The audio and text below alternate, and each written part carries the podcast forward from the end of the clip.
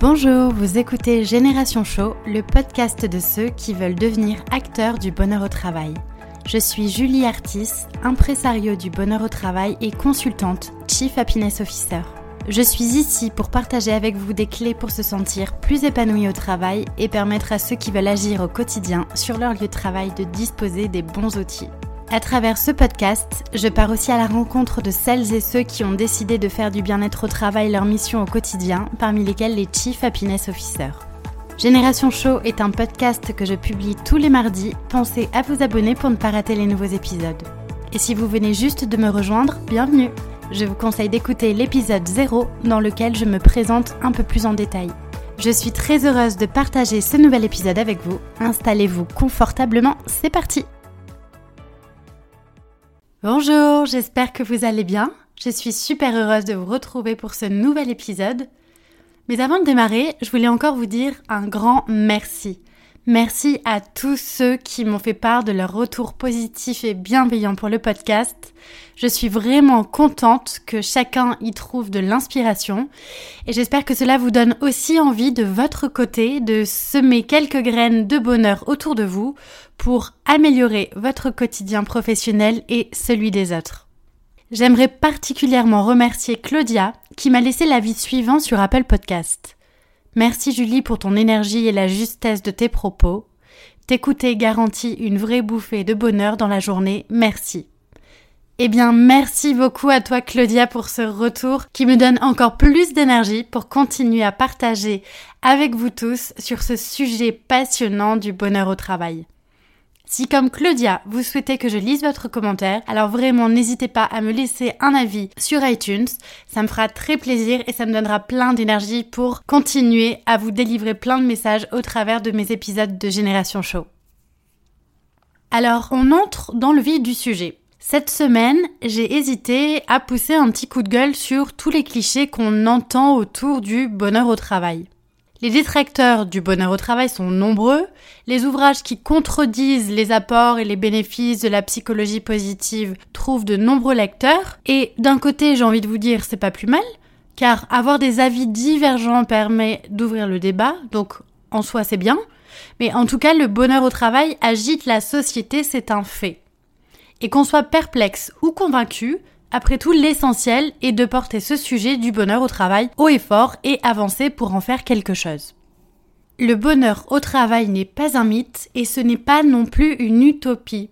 Alors ce que je vous propose aujourd'hui, c'est de voir quelles sont les objections les plus fréquentes qu'on peut rencontrer quand on parle de bonheur au travail et surtout comment on peut prendre le contre-pied et comment on peut y répondre.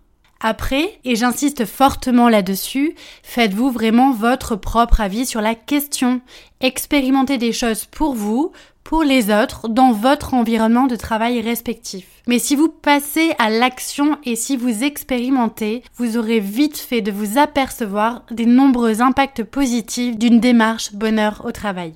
Je vous propose donc de voir quelles sont les objections principales que j'ai recensées, identifiées comme étant les plus fréquentes et euh, d'apporter un argumentaire constructif pour répondre à ces objections. On y va?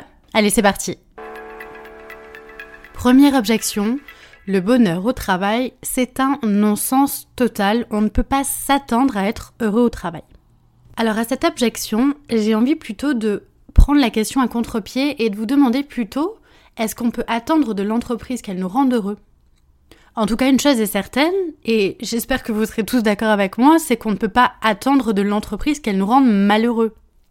Et moi, j'ai envie de vous dire que on se démène chaque jour dans notre vie privée pour accéder à un certain niveau de bonheur. Et vu le temps qu'on passe dans notre vie professionnelle, un temps considérable, la sphère professionnelle prend de plus en plus de place dans nos vies, alors finalement, pourquoi on dissocierait notre bonheur dans notre sphère privée de notre bonheur dans notre environnement professionnel. Pour moi, les deux sphères ne sont vraiment pas hermétiques. D'autant que s'épanouir dans sa vie professionnelle est une aspiration qui devient de plus en plus forte pour les personnes aujourd'hui. Parce qu'avant, le travail était vraiment perçu comme une certaine forme de réussite sociale, il était aussi alimentaire, et aujourd'hui, le travail est de plus en plus vu comme un lieu qui va contribuer à notre épanouissement en tant que personne. La Fabrique Spinoza, qui est un mouvement du bonheur citoyen, a révélé que plus de la moitié des salariés se sentaient stressés au travail. que 44% ne trouvaient pas de sens dans ce qu'ils faisaient et 24% se sentaient en surmenage total. Donc dans les faits, ça veut dire quoi? Ça veut dire qu'aujourd'hui, l'objectif des entreprises, c'est euh, créer de la croissance, faire du chiffre d'affaires, mais que au vu de ces chiffres, si elles le font en rendant les gens malheureux, eh bien c'est pas grave. Et moi ça ça me dérange. C'est pourquoi il est essentiel de remettre le bonheur au travail au cœur des enjeux. Donc non, le bonheur au travail n'est pas un non-sens total. Il y a de réels enjeux humains et économiques et il est prouvé réellement scientifiquement que plus les collaborateurs sont heureux et épanouis dans leur travail, plus ils se sentent engagés, performants, autonomes.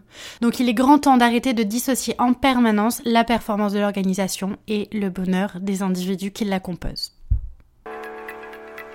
Deuxième objection, on ne peut pas mesurer le bonheur au travail. Alors d'abord oui, on peut mesurer le bonheur au travail et en plus il existe tant de méthodes et d'outils que chacun peut largement y trouver son compte. De la simple question à poser à son collaborateur pour lui demander comment il se sent, jusqu'au questionnaire ultra poussé, je vous assure que les outils de mesure de bonheur au travail sont vraiment nombreux. Et donc, il est réellement possible de mesurer le niveau de bien-être, d'épanouissement des individus dans une organisation. Et contrairement à ce que pensent beaucoup de personnes, le bonheur au travail n'est pas un monde de bisounours plein de naïveté. Il y a vraiment de vraies études à la pluie et le bonheur au travail est quelque chose de très factuel. De nombreux acteurs travaillent sur des indicateurs de mesure du bien-être dans les entreprises et on pourrait même être surpris du nombre et de la diversité des outils et baromètres disponibles sur le marché. Certains adoptent un prisme de santé au travail en se centrant sur la prévention des risques et sur la juste prise en compte de l'absentéisme par exemple. D'autres sont plutôt de la famille de l'audit social et appréhendent le climat social ainsi que les facteurs de stress socio-organisationnel, on va dire. D'autres encore sont basés sur la psychologie positive et se focalisent davantage sur le potentiel de bien-être, de bonheur, d'optimisme, d'engagement ou de performance du collaborateur. Pour ma part, c'est cette dernière approche que j'aime à privilégier. Appliquer au développement du bien-être au travail la psychologie positive apporte un cadre conceptuel qui est assez novateur et qui s'axe davantage sur une démarche préventive et non curative. Si les solutions alliant nouvelles technologies, applications mobiles et autres algorithmes intelligents vous séduisent, je vous invite aussi à regarder du côté de la Happy Tech. De nouvelles solutions apparaissent pour permettre de mesurer le degré de bien-être des salariés au sein d'une organisation. Et je vous invite juste à les tester, à expérimenter pour voir ce qui vous convient le mieux. Et si les outils existants ne vous satisfont pas, vous pouvez aussi suivre la piste de l'élaboration interne d'un baromètre, élaborer vos propres indicateurs de mesure en fonction de votre organisation, de votre stratégie, du nombre de collaborateurs, je l'ai déjà fait dans mon ancienne organisation, je peux vous assurer que c'est une première bonne alternative. Dans tous les cas, utiliser des outils de mesure du bonheur au travail est non seulement fortement conseillé, mais c'est surtout un prérequis pour établir un premier diagnostic avant de se lancer dans de grandes actions orientées épanouissement collaborateur. Troisième objection que j'entends souvent à propos du bonheur au travail, c'est qu'on n'a aucune idée de ce qui rend les gens heureux au travail. Alors non seulement on peut mesurer le bonheur au travail, on vient d'en parler, mais de nombreuses recherches ont été faites pour révéler les leviers sur lesquels agir en faveur du bonheur au travail. Et il y a vraiment une approche multidimensionnelle du bonheur au travail qui va regrouper à la fois des questions objectives comme la rémunération, les horaires de travail, l'équité homme-femme, etc. et des questions plus subjectives telles que le sens qui est donné au travail, la motivation, l'équilibre pro-perso, etc. Pour favoriser plus de bien-être au travail, il est également nécessaire de tenir compte des facteurs internes à l'individu faisant écho à son bien-être physique et mental et des facteurs externes à l'individu liés à son bien-être relationnel, professionnel, matériel. Si je pouvais résumer, je dirais que le bonheur au travail, c'est vraiment un sentiment de bien-être au travail qui est perçu à la fois individuellement et collectivement. Et il va englober de nombreuses choses, puisqu'on l'a dit, c'est vraiment une approche multidimensionnelle. Il va être lié à des notions telles que l'ambiance de travail, la culture de l'entreprise, l'intérêt du travail, les conditions de travail, le sentiment d'implication, le degré d'autonomie et de responsabilisation, l'égalité, le droit à l'erreur qui est accordé à chacun, la reconnaissance, la valorisation du travail effectué, ce sont autant de leviers sur lesquels on peut agir pour améliorer l'épanouissement des individus dans une organisation. Si vous voulez creuser ce sujet, je vous invite à vous référer à la fabrique Spinoza, mouvement du bonheur citoyen, je vous en ai déjà parlé, qui a défini 12 grands déterminants du bonheur au travail, et chacun constitue autant de pistes d'action pour une mutation positive et profonde de votre organisation. Alors parmi les 12 déterminants, on retrouvera par exemple les conditions de travail, les enjeux liés à la rémunération, la sécurité de l'emploi, la nature du travail, la relation au temps, l'éthique, les valeurs, la gouvernance, le management. Donc je vous invite à vraiment creuser ces 12 déterminants qui sont autant de leviers pour mettre en place des actions. Donc vraiment j'insiste, on peut constater que les leviers d'action sont multiples et touchent à des sujets très profonds et très sérieux. Parce que vraiment, le bonheur au travail, ce n'est pas proposer des corbeilles de fruits à ses salariés et organiser des parties de baby-foot. Il faut aller beaucoup plus en profondeur pour que la démarche soit un succès sur du long terme. Le bonheur est un concept abstrait, subjectif et variable selon les personnes, ça je vous l'accorde. Pour autant, Agir sur le bonheur de ses troupes, ce n'est en rien se contenter d'amener les croissants chaque matin. Et je vais peut-être vous étonner, mais la rémunération n'est pas le seul garant d'un salarié heureux. En fait, de nombreuses études révèlent même aujourd'hui que les facteurs matériels arrivent au second plan et que le bonheur au travail fait la part belle à des notions telles que la reconnaissance, l'autonomie, la responsabilisation, le sens, donc vous l'avez compris, de nombreuses pistes sont à explorer et je vous invite vraiment à toutes les expérimenter. Objection suivante. Les gens n'ont aucune idée de ce qui les rend heureux au travail. Alors là, j'ai envie de vous dire, c'est partiellement vrai. De nombreuses personnes ne se sont jamais vraiment demandé ce qui les rendait heureuses au travail. Alors je vais peut-être vous alarmer, mais une récente étude qui a été faite par Ipsos dit que un Français sur deux considère qu'il est en train de passer à côté de sa vie. Moi, quand j'entends des trucs comme ça, ça me fait plutôt peur. Une autre étude que vous connaissez peut-être qui a été faite dans les services de soins palliatifs a identifié les principaux regrets des personnes qui étaient en fin de vie. Et le premier regret est d'avoir vécu sa vie selon un modèle pensé par d'autres. Le second, c'était d'avoir trop travaillé. Donc vraiment, sur cette objection que les gens n'ont aucune idée de ce qui les rend heureux au travail, c'est partiellement vrai et je vous invite vraiment à vous poser la question de quoi j'ai besoin dans ma vie quotidienne professionnelle pour me sentir plus épanouie dans ce que je fais. Je le dis souvent, le bonheur au travail, c'est une responsabilité individuelle avant d'être une responsabilité collective. Et développer un projet de bonheur au travail dans une entreprise, c'est justement une occasion fantastique et humaniste de sensibiliser davantage les gens au bonheur en leur donnant d'abord les clés de leur propre épanouissement. Pour moi, c'est fondamental. Le bonheur est le résultat d'une alchimie complexe et une phase d'introspection est souvent nécessaire. Il faut travailler sur les qualités, les forces, les motivations intrinsèques de chacun. D'ailleurs, sur cette question des motivations intrinsèques, je vous invite à écouter euh, un précédent épisode du podcast où je vous en parle. Et donc, il est hyper important dans une organisation d'aider le collaborateur à identifier ses qualités, ses forces, se sentir utile, trouver de l'intérêt à ce qu'il fait, lui apporter les clés finalement pour être plus performant et aussi être en harmonie avec ce qu'il est. Il est essentiel d'amener les individus d'une organisation à se poser un certain nombre de questions pour les aider à évaluer ce qui va bien, ce qui est amélioré et vers quoi il faut tendre pour les amener vers plus de bien-être, d'engagement et in fine de performance. Parmi les séries de questions qu'on peut se poser, ça peut être les suivantes. Est-ce que je sais ce qu'on attend de moi au travail? Est-ce que je dispose d'un environnement adéquat pour faire mon travail dans les bonnes conditions? Est-ce que chaque jour, j'ai la possibilité d'utiliser mon plein potentiel pour faire mon travail, tout en ayant la liberté d'exprimer pleinement mon identité? Est-ce que je reçois les marques de reconnaissance dont j'ai besoin pour le travail que j'ai accompli Voilà, je vous propose quelques pistes qui existent pour vraiment vous amener ou amener les individus qui hum, font place dans votre organisation à se sensibiliser petit à petit à la question du bonheur et initier ce cheminement personnel. Objection que j'entends aussi souvent, c'est que tout le monde est différent et qu'on ne peut pas rendre tout le monde heureux et épanoui au travail. Alors oui, il est vrai que tout le monde est différent, et heureusement j'ai envie de vous dire. Nos différences font que nous sommes si complémentaires. Alors oui, c'est vrai, il y a autant de façons d'être heureux que d'hommes sur Terre, mais le bonheur au travail, c'est traiter chacun différemment dans le but d'accompagner chaque individu vers un épanouissement à la fois personnel et professionnel. En tout cas, c'est ma conviction. Nous avons le pouvoir de créer des conditions qui permettent l'épanouissement de chacun dans leur environnement professionnel. Et nous avons aussi le pouvoir d'impulser une dynamique pour que chacun devienne responsable de son propre épanouissement au travail.